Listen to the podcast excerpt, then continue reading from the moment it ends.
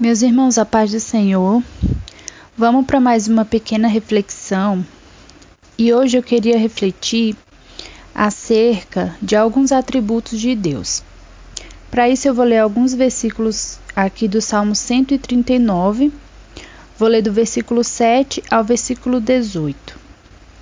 Para onde poderia eu escapar do teu espírito? Para onde poderia fugir da tua presença? Se eu subir aos céus, lá estás. Se eu fizer a minha cama na sepultura, também lá estás. Se eu subir com as asas da alvorada e morar na extremidade do mar, mesmo ali a tua mão direita me guiará e me susterá.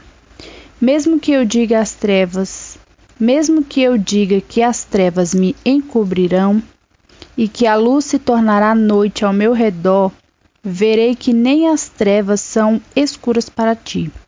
A noite brilhará como o dia, pois para ti as trevas são luz.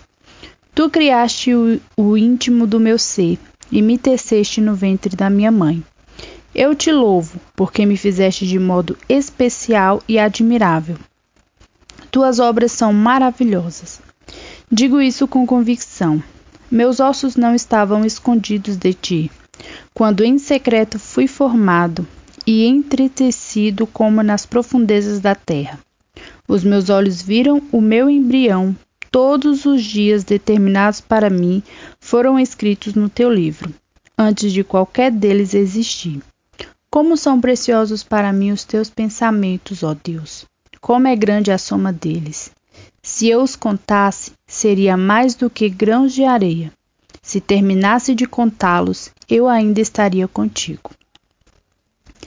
Esses versículos, eles exprimem alguns atributos de Deus, é, a sua onisciência, a sua onipresença e a sua onipotência, ou seja, Deus ele é onisciente, ele sabe de todas as coisas. Ele é onipresente, ele está em todos os lugares. E ele é onipotente, ele pode todas as coisas. E isso me levou a pensar em três pontos. O primeiro é que esse Deus onisciente, esse Deus que sabe de todas as coisas, ele conhece o nosso interior, porque foi ele que nos criou.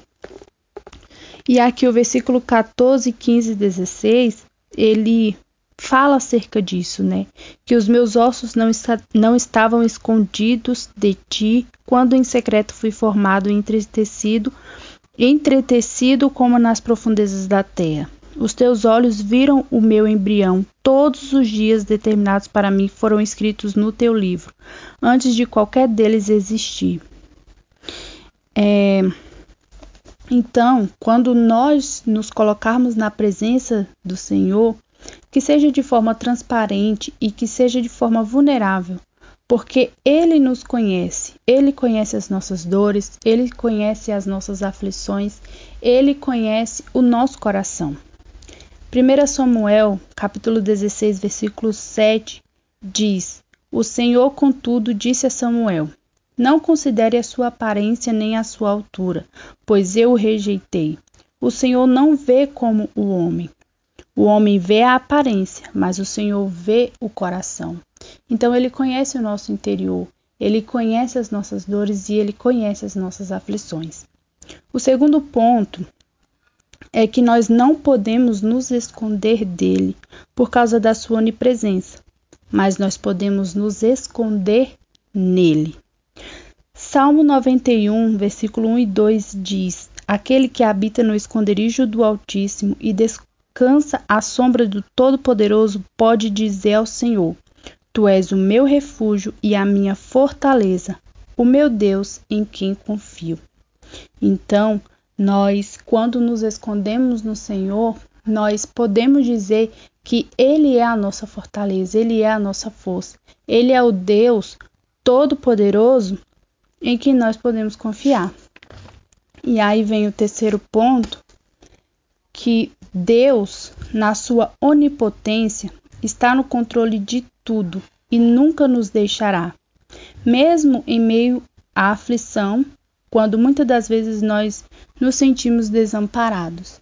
Então, esse Deus que é onipresente, onisciente, onipotente, é o Deus que controla todas as coisas, é o Deus que controla as situações da nossa vida. Então, nós podemos confiar firmemente nesse Deus. Hebreus, capítulo 3, versículo 5 diz: Conservem-se livres do amor ao dinheiro e contentem-se com o que vocês têm, porque Deus mesmo disse: Nunca o deixarei, nunca o abandonarei. Então não tem por que nós nos sentirmos desamparados, mesmo em momentos de aflição. E tudo isso que foi refletido aqui é porque Ele é e é porque Ele faz. Nada nunca é sobre nós, mas é tudo sobre Ele. Todo poder está em Suas mãos. E para finalizar essa reflexão, eu queria ler alguns versículos aqui que está no capítulo 11 de Romanos. Então, Romanos, capítulo 11, do versículo 33 ao versículo 36. São versículos bastante conhecidos e que refletem que todas as coisas é dele, por ele para ele. Diz assim: Ó profundidade da riqueza, tanto da sabedoria como do conhecimento de Deus. Quão insondáveis são os seus juízos e quão inescrutáveis os seus caminhos. Quem, pois, conheceu a mente do Senhor? Ou quem foi seu conselheiro? Ou quem primeiro deu a ele para que venha ser restituído? Porque dele, por meio dele e para ele são todas as coisas.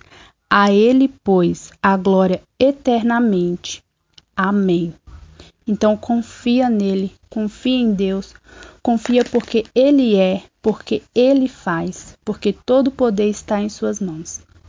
Um grande abraço e que Deus abençoe os irmãos.